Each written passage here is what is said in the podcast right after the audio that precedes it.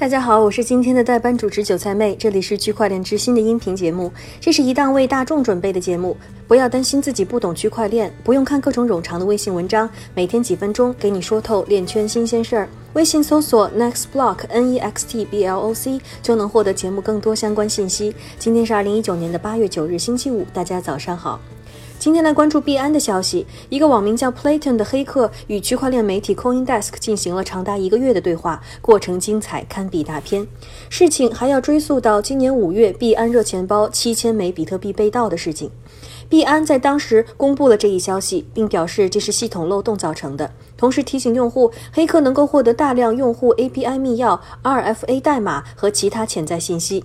但根据这个名叫 Platon 的黑客说法，币安当时并没有提及用户信息已经被泄露一事，而这个时候 Platon 就已经拿到了大量用户信息。尽管他表示自己不是这次攻击事件的黑客，Playton 还表示是币安内部人士帮助公开了一些 API，这些 API 允许黑客直接访问客户账户。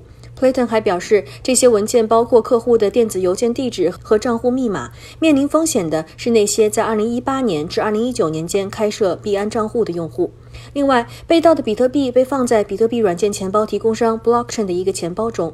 Clayton 通过追踪这个钱包的线索，发现黑客通过 Bitnex、Ubit、KuCoin 和火币洗钱了两千枚比特币。但另一方面，币安声称这些客户数据是从一家不知名的第三方公司泄露的。币安自2018年2月起和这家公司签订了 KYC 合同。目前，CoinDesk 证实，在泄露的数百份个人资料中，至少有两份是向交易所提供身份信息的真实用户。而在与 CoinDesk 的谈话当中，Platon 声称他们是白帽黑客，只是想把黑客绳之以法，还表示想让币安成为第一家抓获黑客的交易所，这将对币安的声誉产生积极的影响。Platon 还声称已经获得了币安内鬼的信息照片，同时也知道黑客的服务器信息、他们的身份、电话号码等等。不过，根据币安随后的声明，这个白帽黑客的动机并没有自己说的那么单纯。币安表示，一个身份不明的人威胁和骚扰了我们，要求我们提供三百枚比特币，以换取扣留一万张币安 KYC 数据照片。我们仍在调查此案的合法性和关联性。